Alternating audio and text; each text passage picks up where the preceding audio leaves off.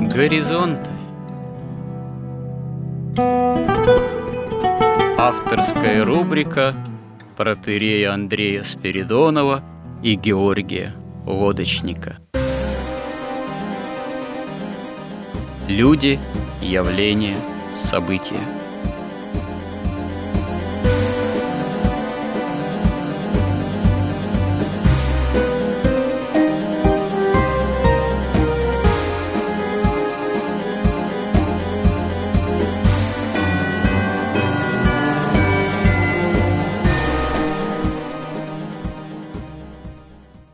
Добрый день, уважаемые радиослушатели. В эфире радио Благовещение. И в нашей постоянной рубрике «Горизонты» я, протерей Андрей Спиридонов и мой добрый собеседник Георгий Водочник продолжаем наши разговоры, наши смысловые и словесные изыскания. В данном случае мы, отталкиваясь от некогда бывшей некоторое время назад темы «История как промысел Божий», говорим о современности, о том, как можно на вероучительные темы говорить современным человеком, человеком, повторюсь, общества развитого потребления, применительно к тому пониманию, к тому мироощущению, миропониманию, которым это общество располагает. Ну, разумеется, тогда, когда те или иные представители этого общества склонны вообще на эти темы как-то думать или размышлять. В прошлый раз мы остановились на том, что такого рода предложение разговора о вере, о самом главном, оно могло бы выражаться в некой, скажем так, программе, школьной программе, а может и институтской программе для высших учебных заведений, которая была бы прежде всего не просто неким стандартом для светского образования, а которая была бы действительно всецело выработана церковью. Одновременно мы остановились еще и на том, что на пути к духовному познанию, потому что истинное знание, оно без веры невозможно, человека, ну, так или иначе, подстерегают те или иные испытания, те или иные искушения. В особенности они, можно сказать, христианского подвижника всегда подстерегают, и они неизбежны в силу страстной и греховной поврежденности самой человеческой природы, но вот применительно к современному миру, современному миропониманию тоже стоило бы оговорить, как современный христианин или стремящийся к истинному познанию – как и чем должен был бы против этих искушений вооружаться. И я тут несколько задумался перед нашим вот сегодняшним сюжетом, а на тему чего, о чем я предлагаю поговорить тоже сегодня. А ведь, собственно говоря, чтобы выработать некие, скажем так, методики своего рода, предложения для современного мира, которые бы действительно были понятны этому миру. Нам нужно ведь иметь некий, как-то выражаясь современным языком, консенсус по большинству проблем или ну, тем или вопросов. Ну, такое именно соборное понимание, общецерковное. И тут стоит заметить, что на самом деле мы в своей, так сказать, церковной тоже среде – далеко не по всем вопросам имеем некое общее действительно согласие, такой, так сказать, консенсус патрум. То есть мы говорили, говорим, что надо основываться прежде всего на святоотеческом миропонимании, но то, к чему современный христианин апеллирует в святоотеческом миропонимании, может находить разночтение, потому что далеко не всегда у святых отцов было ну, абсолютное, скажем так, согласие по всем, по всем, без исключения вопросам. Но здесь еще проблема в том, что по истечению уже 20-го столетия всех бывших катаклизмов в 20 столетии и по феномену рассеяния русского православия в 20 столетии и по некой, можно сказать, консолидации с одной стороны, или каким-то особым проявлением православной догматической вероучительной мысли которые произошли в 20 столетии. Это было освобождение от такого западного пленения догматического православия, которое до этого происходило несколькими столетиями, точнее, на протяжении нескольких столетий ранее, произошло действительно возрождение святоотеческой мысли, но одно достаточно, отметим, неоднородное. Достаточно выдающиеся мыслители 20-го столетия, можно называть определенные имена тоже, там и протерей Георгий Флоровский, и архиепископ Василий Кривошеин, и протерей Ан Мейндоров, и протерей Александр Шмеман. Их мысль, кстати, повлияла потом на некое возрождение богословской мысли, скажем так, в православной Греции, например, тоже там можно называть не одно имя, я не буду все сейчас называть, да, перечислять все. Они находятся в определенной взаимосвязи именно с возрождением богословской мысли в русском православии. И тут я к чему это все тоже говорю? С одной стороны, да, это дало толчок развитию и возрождению настоящей христианской мысли, уже достаточно современной, но и среди этих мыслителей, отцов, можно сказать, новейших церкви тоже, вот, далеко не по всем вопросам мы найдем тоже полное согласие. И вот что можно выделить в наше время, к примеру? На какие темы мы ну, можем не найти полного согласия? Например, взять проблему эволюции. Очевидно, что в современном православии, православной мысли есть такая поляризация на, скажем, таких православных эволюционистов – и на православных креационистов. Ну, это, то есть, с одной стороны, те, кто в одном лагере допускают, в общем-то, эволюцию, и не могут согласиться с тем, что там творение произошло в течение шести дней, ну, по крайней мере, шести дней, как вообще в буквальном смысле дней, говорят, склонны говорить о миллионах и миллиардах лет, а с другой стороны, есть представители такого православного креационизма, который отрицает серьезные эволюционные процессы, сами по себе так или иначе как бы происходящие или отпущенные Богом, так сказать, на свободу, и склонны говорить именно о шести днях творения в буквальном смысле. И вот здесь пока согласия не достигается.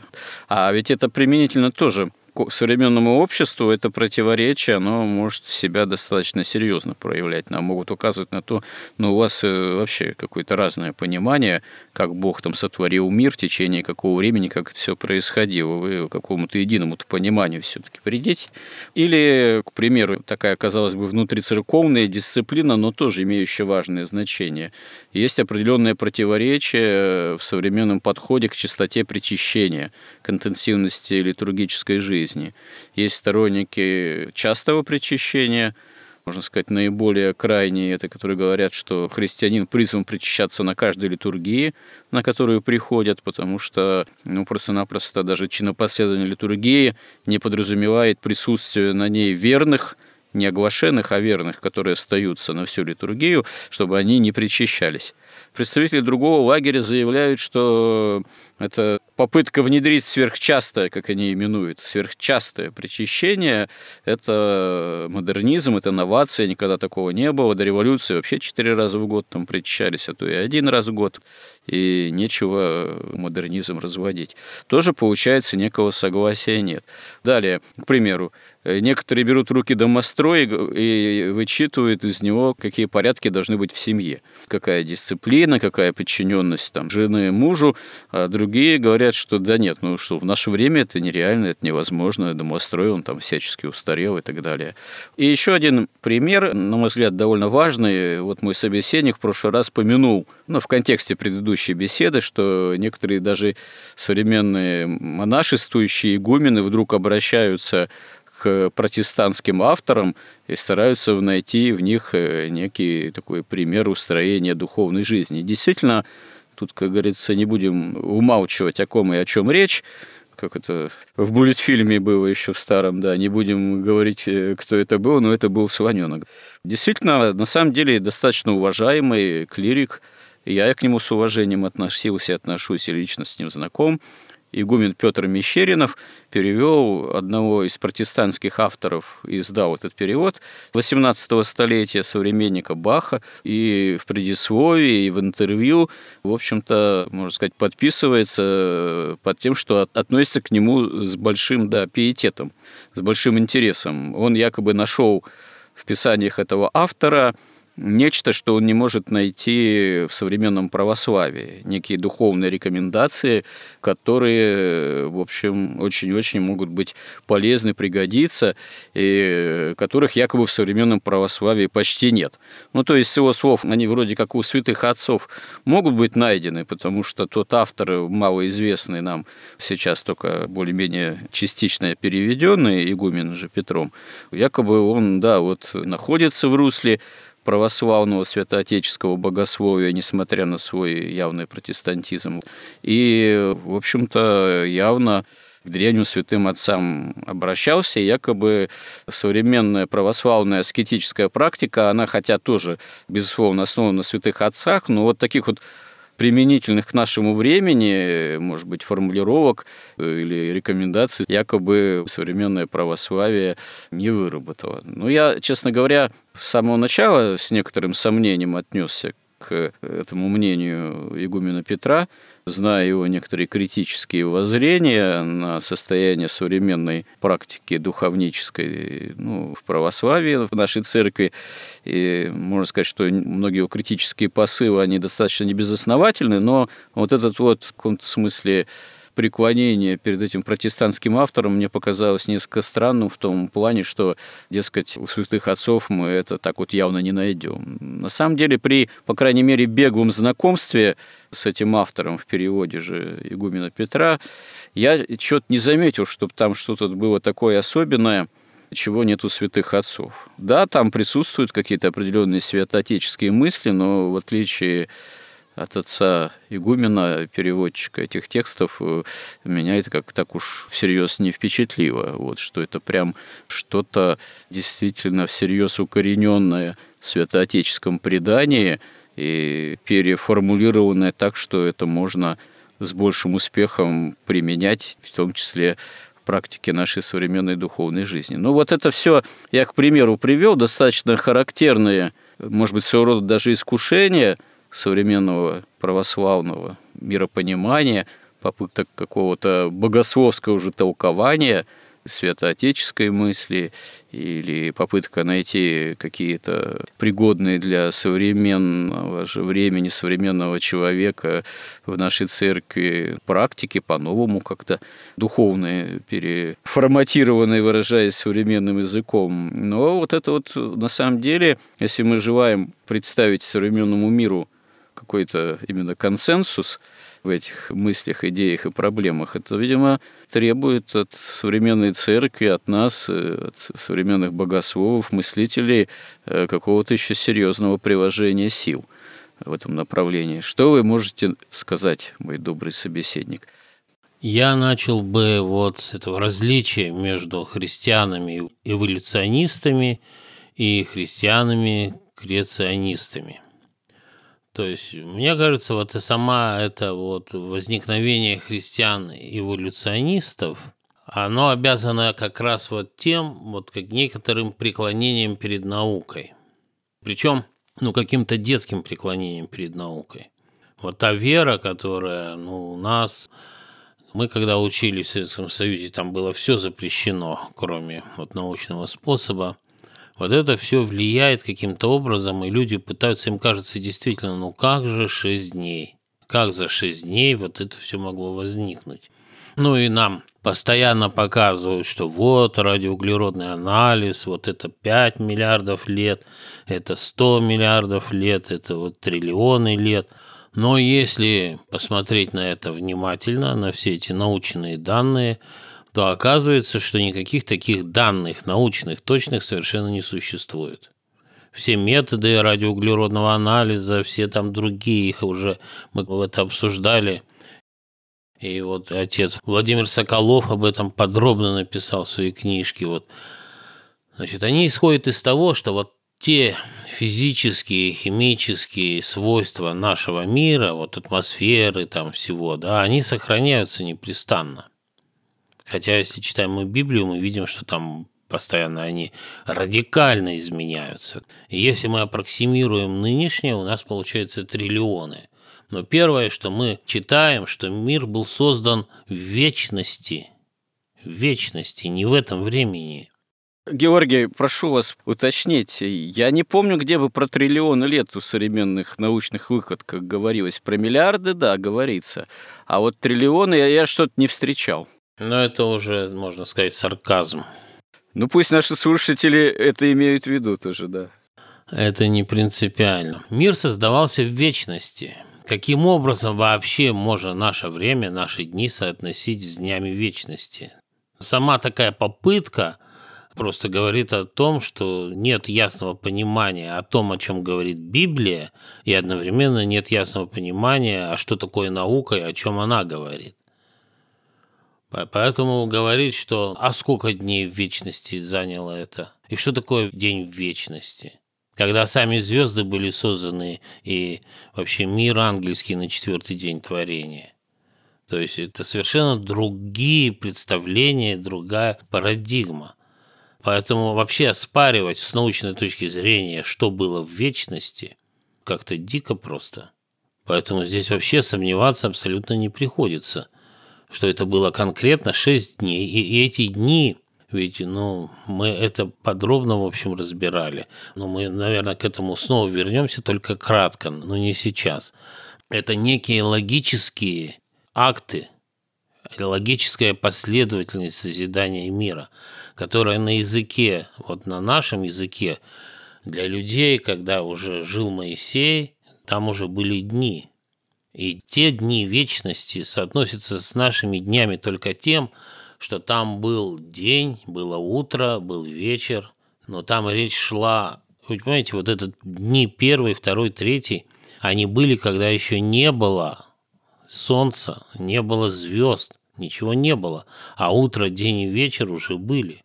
Потому что речь идет о взаимодействии божественного света, божественной истины с разумом твари, как сначала он освещается, потом он усваивается разумом твари, да, это ночь. То есть это очень сложные концепции, поэтому превращать их в такой как бы материалистический примитивизм нет никакого смысла. И, на мой взгляд, я даже вот не говорю, что я сторонник того, что мир создан за шесть дней. Я говорю о том, что иное вообще помыслить невозможно. Если мы особенно встаем на путь научного мышления, то это абсолютно исключено. У нас нет ни одного факта, который хоть каким-то образом вообще опровергал вот эти шесть дней в вечности. Это то, что касается вот этого спора. Поэтому мне кажется, если в этой программе вот в этом рассказе о христианстве для вот секулярного сознания современного, мы должны исходить именно из этого. Во-первых, пояснить, что это совсем другое. Я так понимаю, что да, вы имеете в виду, что эта наука говорит на одном языке, Библия говорит на несколько ином языке. Используют разные образы тоже, и наука, и, и Библия точнее. Поэтому просто-напросто, когда эволюционисты пытаются Библию вот так растолковать с точки зрения научной терминологии, ну, это работает таким превратным образом, так сказать. Это вот попытка именно изъяснить Библию с точки зрения научного понятийного аппарата и парадигмы. Это, ну, в каком-то смысле выстрел мимо цели, потому что действительно несколько о разных вещах, мягко говоря, речь-то идет. И ведь, собственно говоря, Библия же, в свою очередь, на уровне чисто библейского языка, она же не берется описывать какие-то научные теории в собственном смысле. Это и не задача Библии. Поэтому тут действительно в каком-то смысле у нас проблема, что если обращаться к рациональному мышлению современного человека, то и надо постараться иметь это в виду, объяснить это все-таки, что, слушайте, Библия не научный трактат, это не, так сказать, описание исторических событий с точки зрения там, теории Эйнштейна. в которую и сейчас уже определенные поправки тоже вносятся и так далее и тому подобное. Поэтому вот этот вот рациональный подход к библейской картине миротворения, если он не откажется от своей чисто такой рациональной попытки гармонию алгебры, так сказать, поверить, то противоречий в любом случае никак не избежать. Но вот, понимаете, мне кажется, что Библия как раз самая научная книга. Я имею в виду, что не в буквальном смысле все-таки, потому что научная картина мира, она всегда меняется неизбежно. Вот. И любые научные теории, которые предлагались в течение истории всего человечества, они потом или отметались можно сказать, полностью. Или они потом, в них носились такие коррективы и поправки, что они уже все равно меняли свою суть. А Библия, она в этом смысле неизменна. Именно потому, что она дает истинные сведения о сути творения, о состоянии мироздания. И в этом смысле в Библию никакие поправки позже с течением времени, там, с появлением некого нового рационального знания вносить не надо, потому что в этом смысле в Слове Божьем нет ни тени перемены. Дело в том, что отличие Библии от науки заключается, ну, прежде всего в том, что Библия исходит из того, как есть, что мироздание – это иерархия, иерархия бытия и сознания, восходящая к Богу и нисходящая от божества – и все следствия, все, что происходит в нашем материальном мире, это следствие того, что происходит вот по этому пути воплощения идей, по иерархии бытия и сознания к нам на Землю, и где еще к божественной воле примешивается сатаническая воля, и она реализуется через людей, и люди там являют еще свою волю – Наука отрицает все высшие, она отрицает там 99% мироздания. Она рассматривает только область следствий, поэтому она работает только со статистическими закономерностями, не с прямыми причинно-следственными связями. Поэтому она тут устанавливает все новые, новые, более точные статистические модели.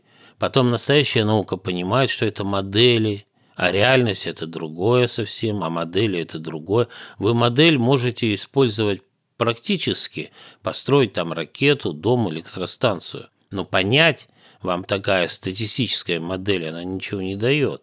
Даже вот взять там универсальное статистическое распределение Гаусса, мы видим, что вот эта форма говорит о том, что существует некий закон, подлинный закон, который создает вот эту вот большинство там статистических исследований вокруг какой-то точки, вокруг вот оси.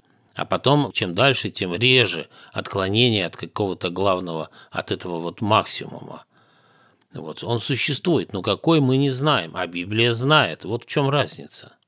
И, например, в Библии написано «древо познания и древо жизни». Современная теоретическая физика пришла, да, что ничего кроме процессов именно в виде древа в мироздании нет, и именно иерархически выстроенных. И мы должны еще понимать, вот мы, что существует наука, существует Библия, а существует еще отдельная лженаука, которая занимается интерпретацией науки, поскольку она запретила все, что выше материи, изучать, а все равно человек-то он же ведь состоит не из одного мяса, у него же есть душа, и у него есть разум, который, во-первых, он читает древних авторов, которые в этом никак не сомневались. Поэтому они, целая вот эта лженаука по интерпретации науки, так сказать, в области ненаучную совершенно. И они таким образом все оболгали вообще. Потому что материалистические законы они транслируют на духовные законы. А чем дальше наука развивается, тем больше она приходит в согласие именно с Библией, а не с этими интерпретаторами. То есть масса научных данных, чем дальше, тем больше данных научных, именно конкретно настоящих, которые подтверждают правоту Библии вот в каждой запятой. И нет ни одного научного какого-то факта, который бы подтверждал там материализм или правоту вот этих вот лживых интерпретаторов. Поэтому Библия просто написана, она ведь и написана также Там ведь существуют все вот эти уровни. Понимаете, и она, когда человек читает раз за разом, он живет, вот постигает, о чем мы и говорим, вот это духовное знание, очищением себя, там, когда он проходит через эти искушения. Но мы сейчас к этому, я надеюсь, подойдем. Это сложные концепции такие, и это не просто концепции, это люди святые на опыте это испытали. И поэтому, ну, как-то странно. Вот эта вот вся вот эта наука, она как бы сознательно обрезала для тебя вообще все, всю область причин, всю иерархию бытия и сознания, все. Она копошится только вот на дне, там, где одни только следствия конечные. Да хотя бы настоящие ученые понимают это, и они понимают, что ну, настоящая наука, она, она годится именно для практических целей как использовать то знание, тот опыт. В конце концов, ведь что такое? Это эксперименты, которые систематизируются, выстраиваются модели, и с помощью этих экспериментов значит, строятся какие-то устройства. Опять же, вот если бы эти устройства строились, так сказать, святыми, грубо говоря, да, имеющими духовное знание, то, во-первых, конечно, их бы вообще строить не стали, большинство. Но если бы уже стали строить, так не было бы аварий. Если бы они сделали самолет, он бы не падал. Сделали бы машины, они бы не врезались. Если бы там сделали какую-то селекцию каких-нибудь овощей, так они были бы еще более полезными и более вкусными. То есть было бы совсем по-другому.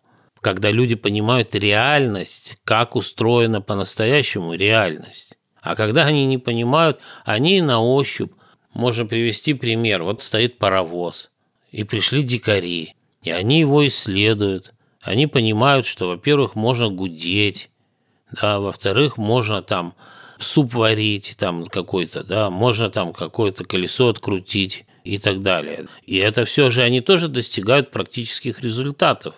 Они только не понимают, что такое паровоз. И они никогда этого не поймут. Но точно в таком же положении находится наука, так отличие между настоящими учеными и вот этими лже учеными-интерпретаторами заключается в том, что те-то понимают ограниченность науки, а эти экстраполируют вот это все, вот эти научные теории, научные какие-то модели на духовную жизнь, по сути дела. Получается, ну, во-первых, они достигают своей цели – то есть они работают на разрушение крестьянства, культуры, государства, наций, народов, человека, семьи. Вот это они достигают. Но мы-то говорим не о разрушении, мы говорим о созидании. Ведь сами большевики называли учение Маркса оружием. Это и есть оружие разрушения. И вот мы все воспитаны, у нас уже четыре поколения воспитывается мировоззрение как оружие оружие разрушения и оружие покорения природы. Конечно, это накладывает уже потом серьезные проблемы. Человек не верит Слову Божьему, которое нигде никогда никто не доказал, что где-то там хоть одна запятая не точно написана. Поэтому нет, я, например, думаю, что Библия абсолютно самый лучший научный доклад – и на уровне науки, и на уровне духа, и на всех уровнях. Просто когда наука будет дорастать, она так и делает. Она дорастает, и она, собственно, уже и нет предмета спора между теоретической физикой и Библией. Вот если мы вернемся к причастии, ну тут как раз вот та же тема, как вы говорили, что есть опасность делать все формально – если мы ходим каждый день на причастие, но это прекрасно, если это у нас получается неформально, если это не превращается в формальность. Поэтому лучше сходить там 10 раз в год, но неформально, чем каждый день ходить формально.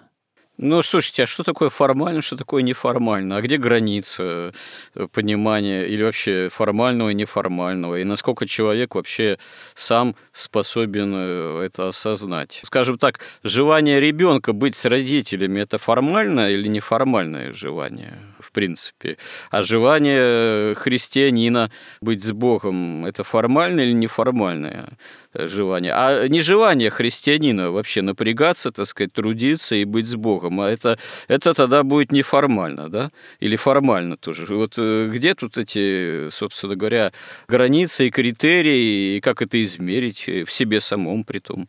Потому что, в принципе, ведь всегда нужно себя в какой-то степени понуждать. А можно и не понуждать, сказать, да нет, а что я буду формально причащаться, и я, скорее всего, недостоин, и, да, и не буду я труд прилагать. Лучше я, да, раз в год или там четыре раза в год буду причащаться, но я тогда все-все-все там не спеша прочитаю, не пару дней, там, а неделю пропащусь, и уж тогда я как причащусь, на все оставшееся время до следующего причащения. И вот это будет, да, это будет неформальный подход, и, наверное, тогда мне Господь за это воздаст. А иной человек, э, я просто знаю таких, которые, в принципе, ну, не могут жить без литургии, без причастия, и они иногда даже очень серьезно переживают, чуть ли не плачутся, можно сказать, на исповеди. Вот, да, я там вот в праздник, вчера там воскресный день был, а сегодня праздник был на 10 Но я вот не могу не причаститься и на праздник, и в воскресенье я всегда причащаюсь, а тут праздник, и что же мне, как мне быть-то?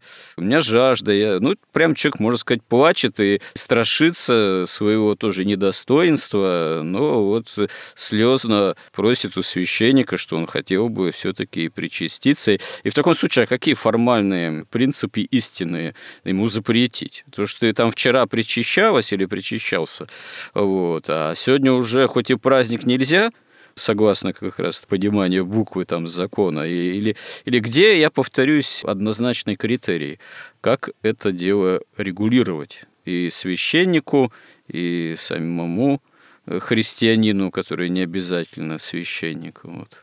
Ну, сначала самому христианину. Вот, понимаете? Во-первых, нет, конечно, такого критерия, вот как переключатель.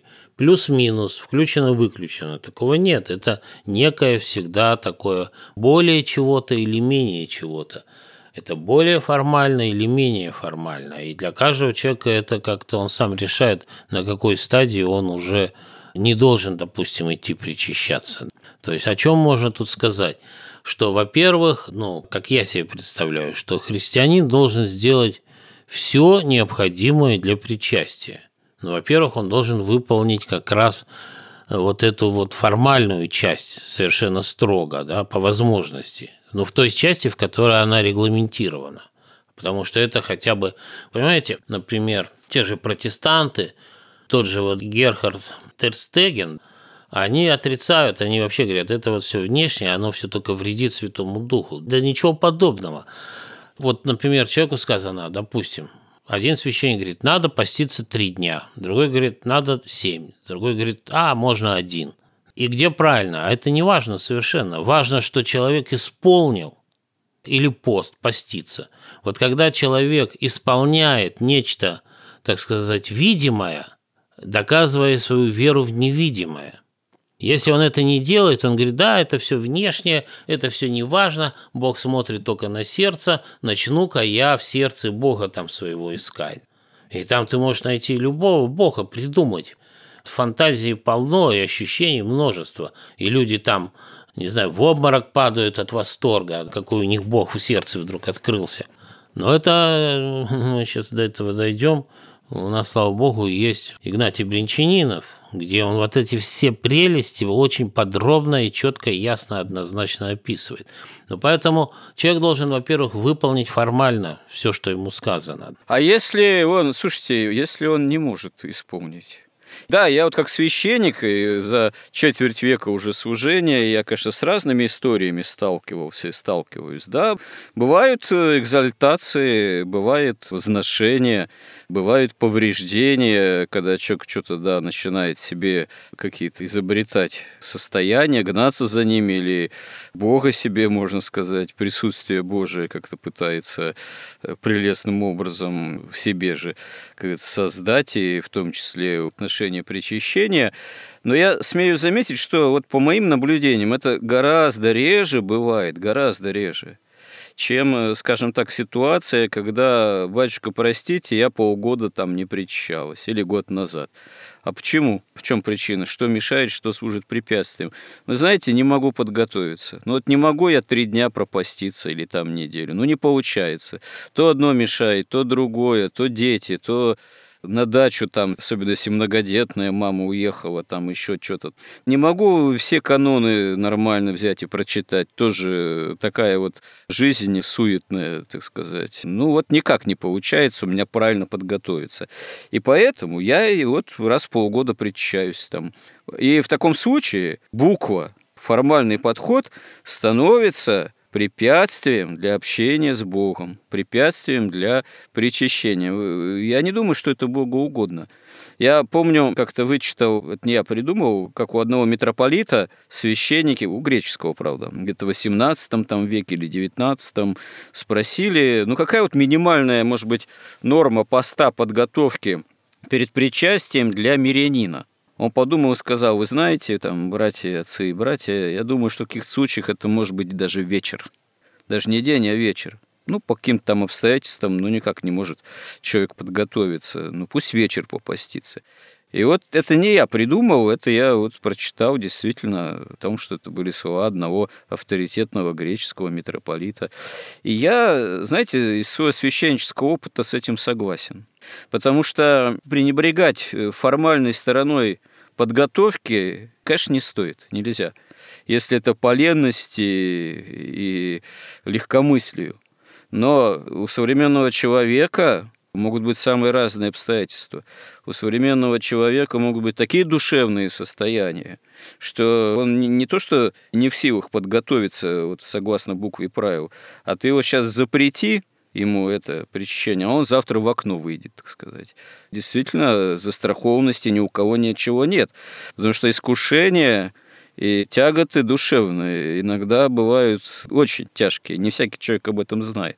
Священник опытный знает по многим исповедям и историям с реальными людьми, реальными прихожанами.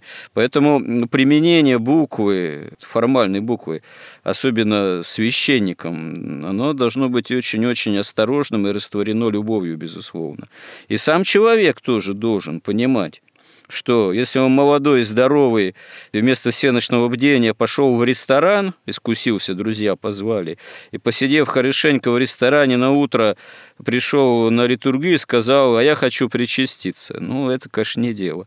А другое дело, придет 90-летняя бабушка, еле на ногах держащаяся, и скажет, я хочу причаститься, вот еле до храма дошла, уже после Евангелия пришла, ну, не к началу литургии, а мы ей скажем, слушай, матушка, ну ты же должна была три дня все пропаститься со всей строгостью, ты должна была все каноны прочитать, выстоять все все ночное бдение и прийти сегодня к самому началу, нет, тебе нельзя, ну что ты, куда ты?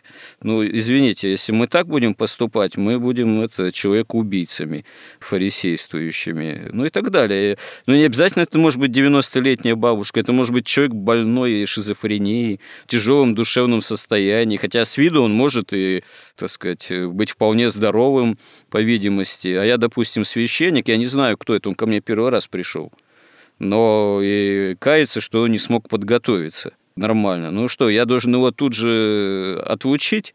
Нет. Если я, как говорится, все-таки должен быть исполнен духа любви Христовой, надо, наверное, если он мне не знаком, расспросить, а почему не смог подготовиться, попытаться выведать, какого состояния здоровья, понять. Принципе, человек душевно больной, если с ним поговорить, э, опытный священник поймет, что он душевно больной. Ага, а если он душевно больной, ну тут уже надо делать поправки в отношении буквы правил и так далее и тому подобное. Или там многодетная мама, знаете, у пятеро детей, она вся замучена уже, живя там в небольшой квартире, в небогатой, допустим, семье, с небольшим достатком, и тоже сейчас начнем с нее требовать, чтобы она обязательно там на всеночном бдении была – или все-все-все каноны в одночасье прочитала. Ну, слушайте, если так подходить, то да, священнику даже будет и проще. Отмел сразу часть людей, которые не готовы по форме, так сказать, можно и лишнего себя не утруждать, не кать, ну и так далее и тому подобное. Поэтому я думаю, что все-таки нельзя внутрицерковную, можно сказать, практику строить исключительно на только в формальном соблюдении буквы правил. Мы тогда погрешим, и порой погрешаем против любви Христовой, и можем очень много что не угодно Богу сотворить, потому что тогда будем не приближать человека к Богу, не служить, чтобы он находил с ним общение настоящее, евхаристическое, литургическое, а будем просто воздвигать препятствия. Как это в Евангелии говорится, создавать бремена неудобоносимые – а сами, кстати говоря, часто действительно и не хотящими коснуться перстом их. Я, наверное, слишком много времени этому потратил, говорю, но это в каком-то смысле наболевшее. Это же является частью нашей практики церковной, к сожалению.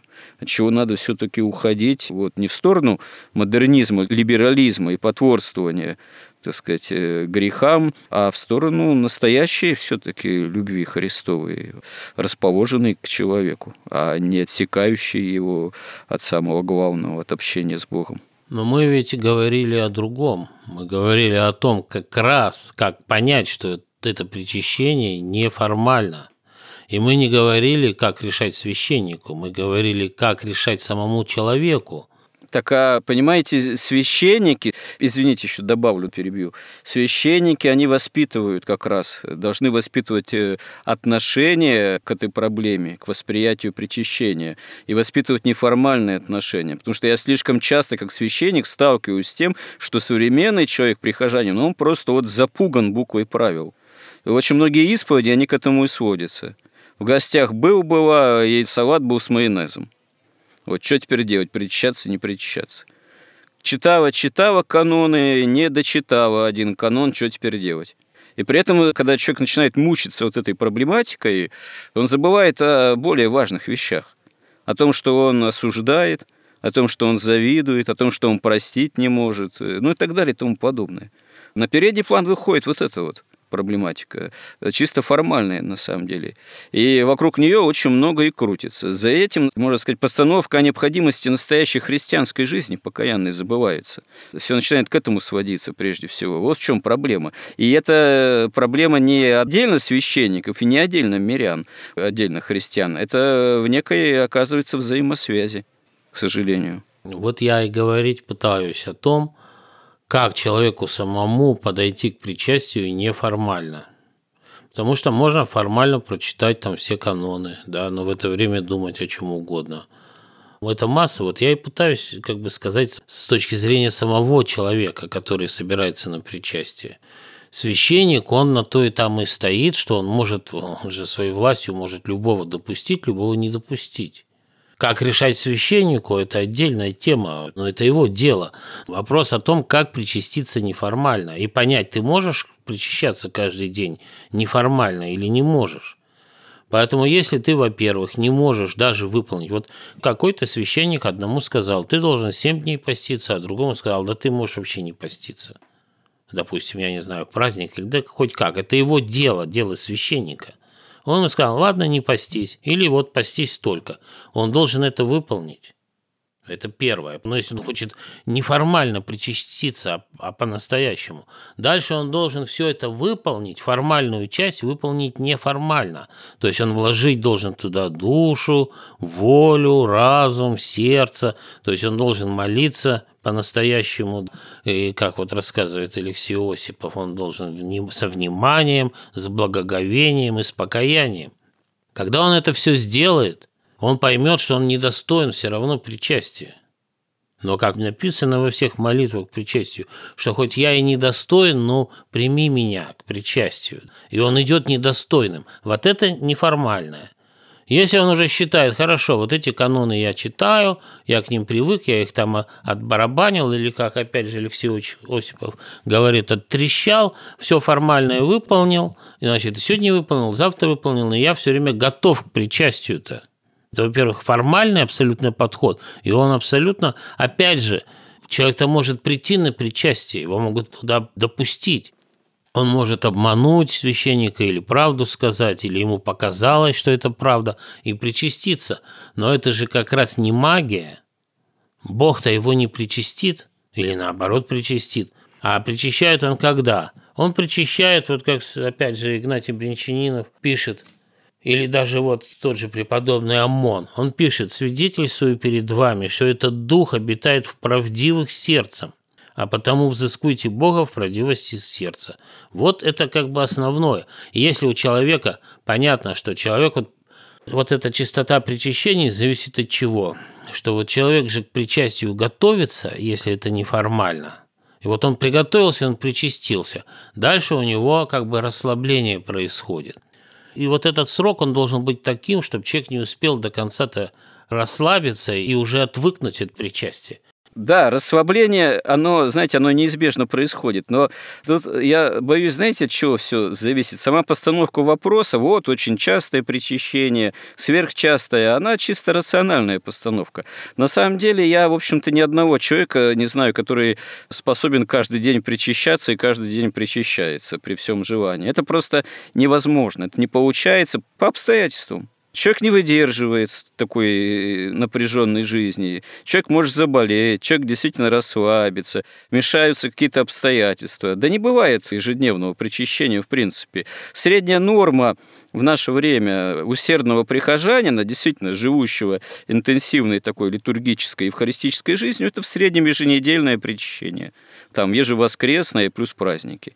И так оно и, в общем-то, и происходит. А более часто это, оно просто не... Даже если человек вдруг воспывает таким желанием, ну, Господь этого просто даже и не попускает, потому что это не меры современного человека. Я даже, ну, как бы по себе знаю, по священнической, что ли, планете, когда надо служить, ну, бывает там, ты служишь там, допустим, неделю подряд или 10 дней подряд, какие-то бывают обстоятельства, или кто-то там 40 служит. Но, слушайте, это довольно серьезная уже мера жизни. Это, можно сказать, уже испытание.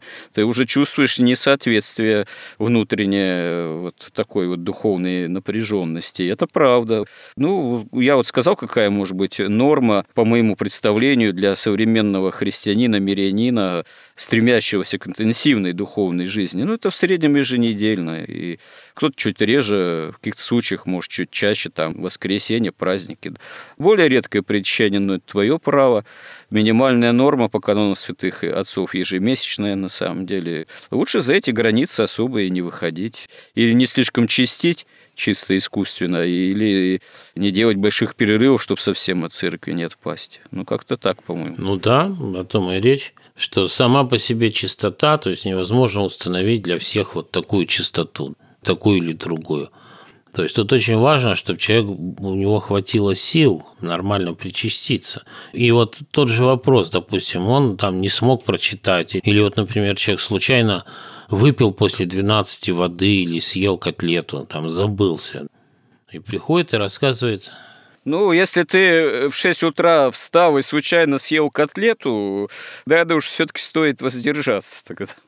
А если было 12 часов, там, на, полночь 05 минут случайно выпил воды, ну, я думаю, это более простительно. Ну, это уже решает священник. И дело в том, что он тем самым, ведь что происходит? Вот ведь тут уже свою энергию, свою духовную, как бы, Э, вот эту силу священник дарует вот этому человеку. И уже за счет его вот этой жертвы в какой-то смысле это причастие становится все равно неформальным и настоящим. Главное, что он не солгал. Да, у нас, к сожалению, время заканчивается. Я думаю, мы продолжим и эту тему тоже в какой-то степени, и те, которые я заглавил в начале, в том числе по поводу увлечения некоторых э, наших можно сказать, э, отцов или собратьев э, некоторыми протестантскими авторами. Это очень интересно, потому что это как раз-таки включает тему практики духовной. Я здесь подытожу еще вот отношение священства. На самом деле, вот вы говорите, священник решает, какую рекомендацию дать, там причащаться, не причащаться, применительно к той или иной ситуации. Я думаю, что, и это не только я думаю, и более авторитетные и опытные духовники, у которых я тоже учился, об этом говорили, я тому свидетель, что священник должен эти вопросы решать исходя из конкретного знания человека конкретного. Если приходит совершенно незнакомый человек, то священник не должен вообще брать на себя особое право что-то уж так всерьез решать. Или-или. Ну, только если человек говорит, что я там, убийца, блудник и не хочу это оставлять, ну, тут очевидно, что нельзя тебе к чаше подходить. А указывать, э, кому сколько канонов можно прочитать или не прочитать, и тогда уже решать вопрос, причащаться или не причащаться, это священник может прежде всего по отношению к своему духовному чаду, то есть которого хорошо знает. И, исходя из этого знания, понимает, что этому человеку полезно, а что не полезно.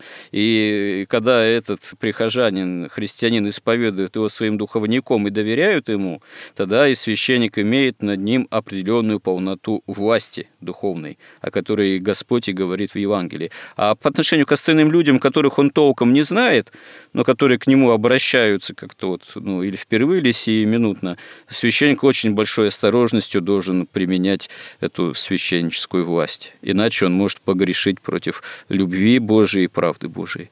Ну что ж, э, действительно, время у нас истекло нашего сюжета. Георгий, если хотите очень коротко подытожить, пожалуйста, ну буквально на уровне двух-трех фраз. Ну, я думаю, что мы давайте продолжим, потому что мы к теме нашего разговора так и не, не успели подойти. Нет, почему? Мы э, некоторых тем коснулись, но не всех просто. Надеюсь, нам Бог даст еще время и силы продолжить наши горизонты. Спасибо всем, кто был с нами. И храни всех Господь. Горизонт на радио Благовещение.